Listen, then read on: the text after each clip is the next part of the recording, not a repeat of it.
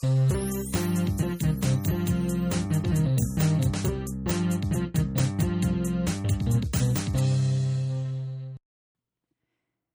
et bienvenue au podcast À chacun ses règles. Euh, je suis Alexandrine et ce podcast a été créé par le Comité féministe de psychologie et neurosciences cognitives de l'Université de Montréal. Notre podcast se nomme À chacun ses règles. Le titre incite à défendre le libre choix pour chacun et invite aux changements sociaux. Chacun est un néologisme qui découle des mots chacun et chacune et qui se veut plus inclusif. Ceci est notre troisième épisode qui portera sur le thème de la diversité de genre et on a une nouveauté à partir de cet épisode, comme vous l'avez entendu. Nous avons maintenant une mélodie qui accompagne notre podcast et qui a été composée par Roxane Neduc. Donc, euh, comme je disais, moi c'est Alexandrine Nadeau. Je suis présentement à ma dernière session du baccalauréat en psychologie à l'UDM et je suis officière du comité féministe de, de psychoneuro depuis mai dernier. Et pour cet épisode, nous avons le plaisir d'avoir une personne invitée du GATUM, qui est le groupe d'action trans de l'UDM. Merci, Elio, d'être avec nous aujourd'hui. Ben, merci à toi de m'avoir invité. Mais pour commencer, euh, je te demanderais, c'est quoi le, le GATUM? Le GATUM, c'est comme le groupe d'action trans de l'Université de Montréal. Et dans le fond, c'est comme un, un, groupement dans lequel on va euh, sensibiliser, éduquer euh, sur les enjeux trans, la population universitaire, les professeurs, les employés, euh, mais aussi comme un, peu en dehors du milieu universitaire, si on peut le faire. Et on a aussi comme un volet de défense des droits. Fait que on, va comme aller défendre nos droits, par exemple, pour l'accès à un marqueur de genre usuel, l'accès, comme, comme on a pu le voir, comme un prénom usuel aussi. C'est comme des actions qu'on fait.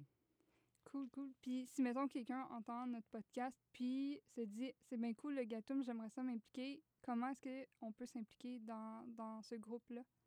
Euh, soit en nous écrivant via notre page Facebook, qui est comme un groupe d'action trans de l'UDM, ou en écrivant euh, un courriel à trans.umontréal euh, at gmail.com. Super, bien merci euh, pour cette petite introduction du Gatum. Avant de commencer, euh, on sait que euh, la diversité de genre, c'est pas un sujet qui est très connu par l'ensemble de la population. Donc, on va, on va commencer par quelques définitions pour mettre, euh, pour que tout le monde comprenne ce dont on va parler aujourd'hui. Donc, premièrement, il y a le sexe, qui est un système classificatoire qui est construit socialement basé sur la biologie d'une personne. Et puis, notre société occidentale conçoit le sexe comme étant binaire, soit mâle ou femelle, basé sur certains critères biologiques. Mais en réalité, il existe une plus grande diversité au-delà de cette binarité-là. Ensuite, on a le genre, qui est un système classificatoire ancré dans les idées sociales de ce qu'est la masculinité et la féminité. Puis l'identité de genre, c'est l'identification ou une absence d'identification qu'une personne utilise pour communiquer comment elle se définit, comment elle définit son genre personnellement, à l'intérieur ou à l'extérieur du système sociétal de genre et ou euh, comment être perçue par les autres. Et l'expression de genre est une manifestation du genre d'une personne. Puis il faut bien comprendre que l'expression de genre peut être différente de l'identité de genre. On a un bon exemple euh, aujourd'hui dans les médias avec Jay du Temple qui s'identifie comme euh, un homme, mais qui a une expression de genre qui va être un peu plus féminine, un peu plus androgyne. Ensuite, il y a l'orientation sexuelle qui euh, va indiquer par qui une personne est ou n'est pas attirée sexuellement, qui se distingue de l'orientation romantique, qui, elle, euh, indique par qui une personne est ou n'est pas attirée romantiquement. Donc, l'orientation romantique, amoureuse, peut euh, être différente de l'orientation sexuelle. Fait a plus comme ce qui est la dysphorie de genre. C'est comme euh, une détresse ou un mal-être qu'une personne va ressentir euh, parce que son genre assigné à la naissance ne correspond pas au genre auquel euh, la personne s'identifie. Et à l'inverse de la dysphorie de genre, on va avoir l'euphorie de genre. Puis c'est un sentiment de bonheur ou de confort comme assez parfois intense qu'une personne peut ressentir quand son genre est comme affirmé. Fait que quand euh, quelqu'un va t'appeler madame, ben, tu peux ressentir comme une extrême joie parce que tu t'identifies comme une femme, puis c'est vraiment réconfortant. Après, on va avoir comme euh, définition comme ce qui est comme stéréotype. Donc, c'est plus une croyance euh, au sujet d'une caractéristique propre aux membres d'un groupe social. Dans le même temps, on a tout ce qui est comme préjugé. C'est comme une attitude envers les membres d'un groupe social fondé sur des stéréotypes. Et euh, on a aussi le concept de microagression. Donc, ça va être des commentaires ou des actions en apparence banales, mais néanmoins insultants et ou véhiculant pardon, des stéréotypes à l'encontre de personnes qui appartiennent à des populations marginalisées et ou opprimées. Aujourd'hui, euh, dans ce podcast-là, on sait que la diversité de genre est un sujet qui est très large, puis euh, on peut en parler pendant des heures. Mais euh, dans cet épisode, on va se concentrer beaucoup sur la réalité universitaire parce que c'est quelque chose qui est assez méconnu auprès de la population étudiante, mais qui est quand même très présent pour les personnes qui s'identifient à une diversité de genre. Premièrement, ben, on va parler des situations en classe. Là. Il y a euh, beaucoup de matière qui doit être actualisée. Euh. Présentement, on a euh, quand même évolué au niveau du vocabulaire, fait qu'on va utiliser des termes comme transitude ou aussi transidentité. Fait certes, parfois les livres que les professeurs vont donner à lire, les textes, les concepts, les cas théoriques, vont pas avoir changé dans le temps mais le vocabulaire avec lequel on doit les aborder doit aussi, doit par contre évoluer. Et c'est quand même important de faire ce travail-là. Et ça m'amène au fait de comme parfois c'est important que les professeurs et les étudiants fassent ce travail de comme contextualiser des textes ou des concepts qui sont nés. Par exemple, on peut se faire donner à lire un texte qui date de 1980 avec un vocabulaire qui est comme plus ancien. Et c'est important de garder en tête que ce vocabulaire-là est utilisé dans un cadre comme historique euh, très précis et de prendre du recul par rapport à ça. Tu des textes, des fois, ça m'arrive de le lire, puis je suis juste comme, oh my god, des vieux, vieux mots. Puis je comme prends un, peu de recul, puis je suis comme, OK, ben ce texte-là, par exemple, a été écrit en Europe dans les années comme 80. Fait que je vais me dire comme c'est normal que le vocabulaire soit comme totalement différent de celui qu'on utilise de nos jours. Oui, exactement. Tu comme la diversité de genre ou, ou tout ça, c'est tout nouveau dans la société occidentale. Et puis, euh, il y a beaucoup de termes qui n'existent pas encore. Le langage est constamment en train de se développer. Fait que c'est sûr que si on lit un texte des années 80, il y a des bonnes chances qu'on retrouve le terme transsexualisme qui était utilisé à, ce temps-là, qui n'est plus utilisé aujourd'hui. Euh, et puis, ça n'empêche pas à des enseignants, enseignantes d'utiliser ces textes-là si c'est de la bonne matière, mais c'est important de contextualiser cette matière-là, de dire que ce terme-là, qui n'est plus utilisé aujourd'hui, l'était et est présent dans ce texte-là parce que ça date de ces années-là. Donc, il faut vraiment faire attention au langage qui est utilisé, au vocabulaire. Puis, euh, c'est vraiment une nouvelle habitude à prendre de euh, modifier son, son langage. Puis, c'est des choses qui, sont, qui peuvent paraître subtiles ou banales, comme on l'a mentionné, mais pour ces personnes-là de la diversité de genre, ça, ça nous attaque comme des micro-agressions qu'on vit à tous les jours. Donc, c'est quelque chose comme juste changer, par exemple, au lieu de dire une femme enceinte, ben, on va dire une personne qui est enceinte euh, au lieu d'utiliser le terme euh, condom féminin, condom masculin. Ça peut être condom interne, externe. Donc, vraiment sortir de ce cadre binaire-là de homme-femme. Euh, si on parle de, au lieu de parler de mère, quand on parle d'un enfant, d'une relation avec sa figure d'attachement, ben on peut dire figure d'attachement. Et, et, puis, en classe, ben c'est pas tout le monde qui va être à l'aise de, euh, de dire à l'enseignant ou l'enseignante, ben il manque une certaine contextualisation où ce terme-là n'est plus d'actualité. Il y a un certain enjeu d'autorité aussi en classe. C'est difficile d'aller corriger euh, un enseignant ou une enseignante quand elle dit quelque chose de faux devant la classe ou, ou même une personne qui fait pas partie de la diversité de genre l'entendra pas parce que, comme on disait, c'est ça peut paraître quand même subtil ou banal vu qu'on a été élevé comme ça. Et puis, il y, a, tout un enjeu aussi euh, dans la peur de, corriger ou de critiquer l'enseignant ou l'enseignante qui présente une certaine matière parce que bon, on peut avoir peur de se hâter. Hâter étant, euh, si par exemple, euh, moi je m'identifie comme personne non binaire, eh bien, j'ai pas nécessairement envie que tout le monde sache que je suis une personne non binaire ou je suis pas prête nécessairement à le dire à tout le monde. Ben, corriger l'enseignant ou l'enseignante qui fait une erreur sur ces enjeux-là, ben, on, peut avoir peur que les autres savent qu'on est non binaire ou d'être la référence en tant que cette matière-là, ça peut être épuisant aussi. Puis il y a un certain rôle que les alliés doivent prendre aussi parce que euh, c'est pas, comme, comme je disais, c'est pas toujours à la même personne de toujours corriger cette matière-là, mais les autres aussi peuvent le remarquer. Puis être allié, c'est d'être en action aussi, donc de vraiment euh, d'aller corriger, même si c'est pas euh, une microagression qui te touche personnellement. Puis on peut comme parfois avoir peur de d'aller corriger des professeurs parce que on a ça comme tu disais, on a peur de justement euh, être la personne euh, la personne se faire outer justement. Fait on peut avoir peur de vivre la transphobie, par exemple, par après, et puis de couler sa session dans les, dans les pires des cas, là. Mais c'est une crainte qui est, puis c'est comme vraiment des fois difficile d'aller comme remettre en question certaines, euh, certains propos que les professeurs ont parce qu'on les considère quand même comme des sources de savoir. Fait que c'est vraiment touchy de, de venir leur dire comme euh, Hey, euh, écoute, ce que tu as dit, ben, c'est pas tout à fait vrai ou tout à fait exact. Mm-hmm. Et il y a des professeurs qui vont qui vont dire intentionnellement des, choses transphobes, puis c'est comme compliqué de là avec, mais il y a des professeurs qui à l'inverse, comme sont, sont vraiment comme plein de bonnes intentions, qui veulent vraiment, tu tu vois que le professeur a fait des recherches, a fait vraiment ce travail d'aller s'informer pour donner comme une matière la, la, plus juste possible.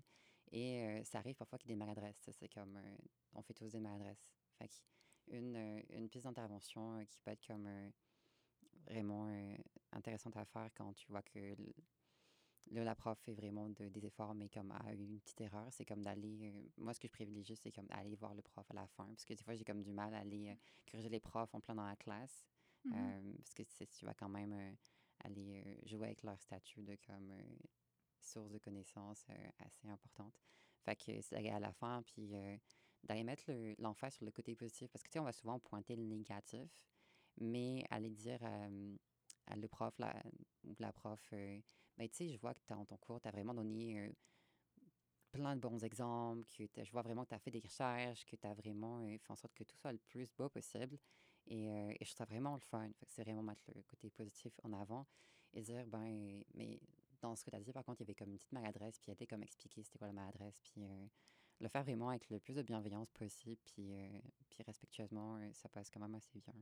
Oui, c'est sûr, parce que si on, on le dit devant la classe sans sans prendre en compte que c'est une maladresse ou, ou que l'enseignant ou l'enseignante a fait des recherches, puis il y a quand même eu des bons côtés, ça peut paraître comme une attaque, puis on ne sait pas trop comment la personne va réagir. Est-ce que euh, est-ce qu'elle va se fermer, puis finalement notre commentaire ne sert plus à rien, ou c'est vrai qu'avec une certaine bienveillance, c'est sûr que ça peut passer plus facilement?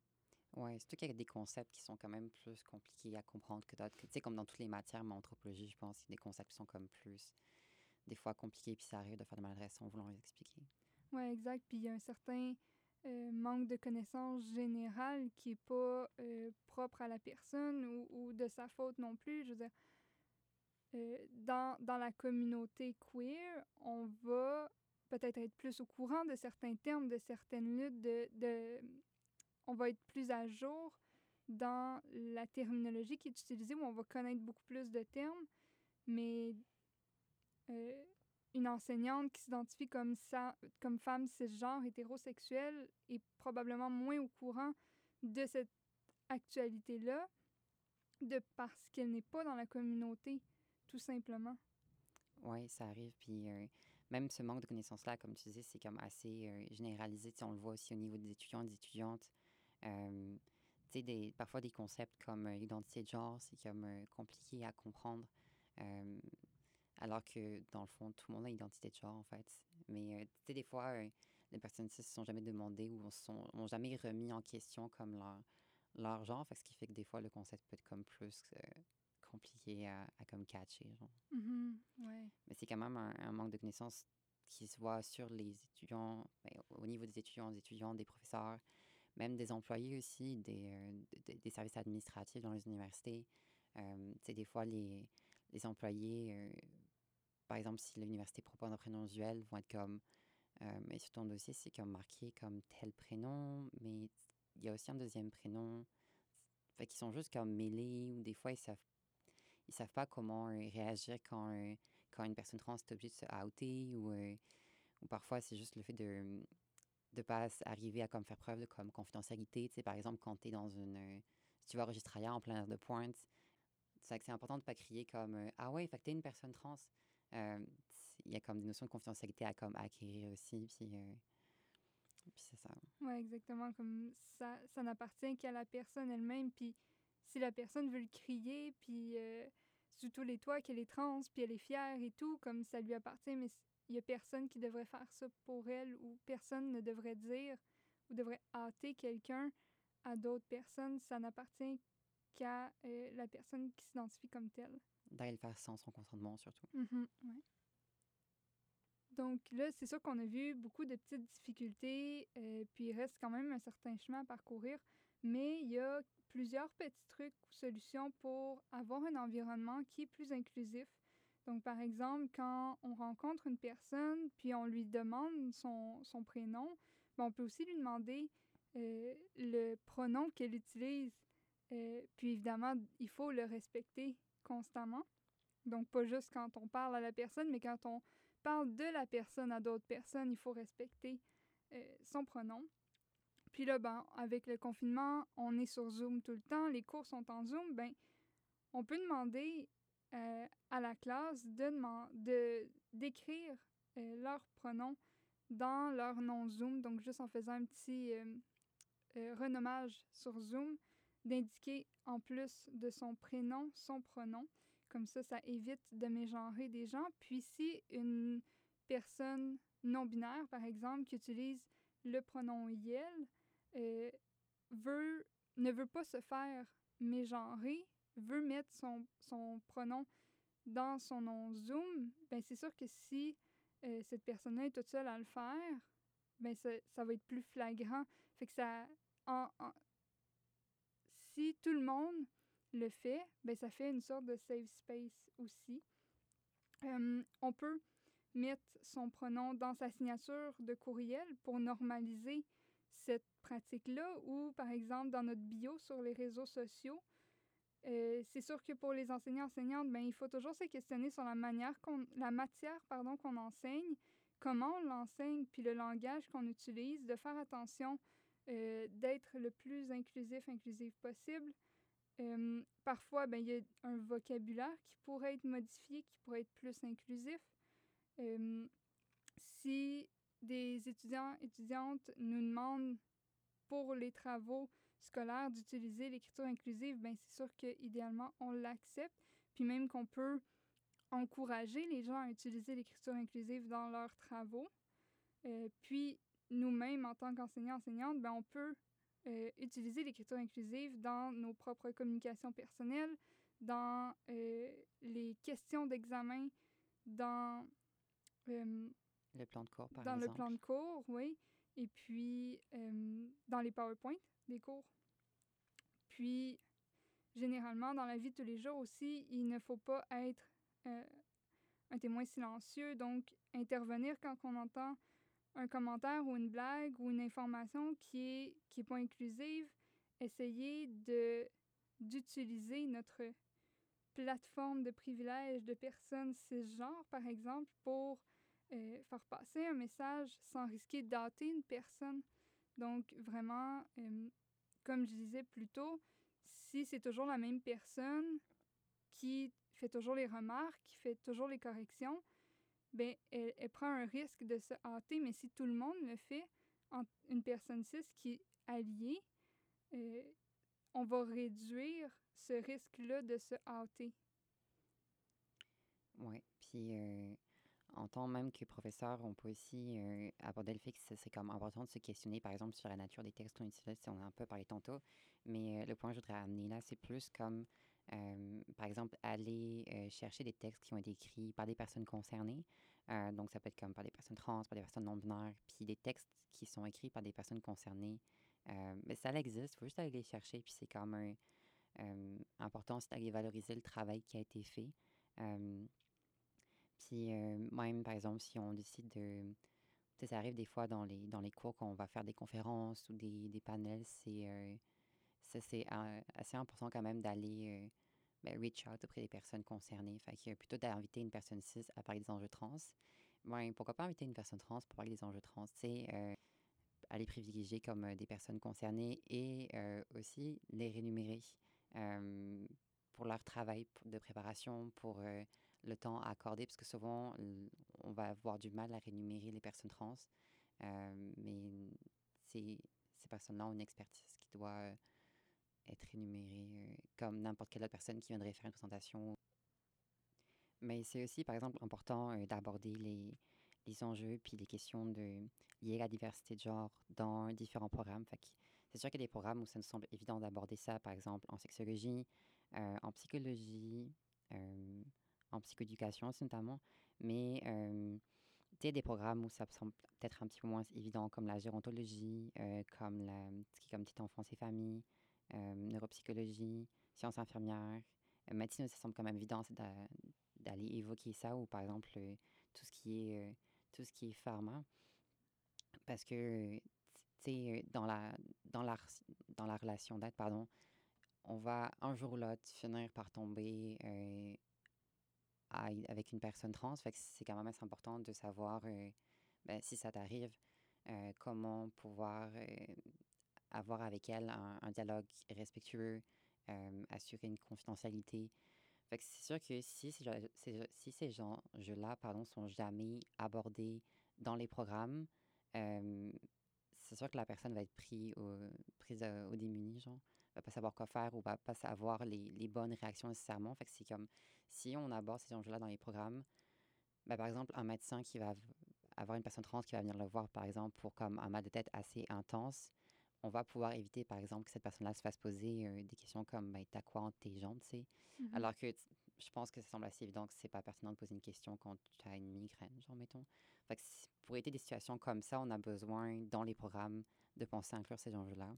Ou même, par exemple, si tu vas à la pharmacie, euh, ça se peut que ta carte de, de RAMQ indique, par exemple, comme t'identifies comme un, homme, puis par exemple, ta carte de RAMQ indique F, puis un prénom féminin. Fait que pour éviter de te faire poser des questions euh, un peu whack, puis vraiment déplacées, c'est important, par exemple, qu'une personne euh, en pharma soit aussi au courant de ces enjeux-là. Mm-hmm, oui, puis même toutes les, les, sciences sociales, comme tu disais plus tôt, parce que on le sait, comme les personnes de, de, la communauté LGBTQ, puis les personnes de la diversité, en vivant plus de microagressions, en vivant euh, plus d'oppression, ben on, on, va vivre aussi plus de détresse. Sauf que une personne qui vit de l'anxiété, qui va consulter un ou une psychologue pour ses problèmes d'anxiété, a pas envie de devoir expliquer son identité de genre ou que là où la psychologue ramène toujours son problème d'anxiété à son identité de genre, alors qu'elle ne le ferait pas si c'était une personne cis, par exemple.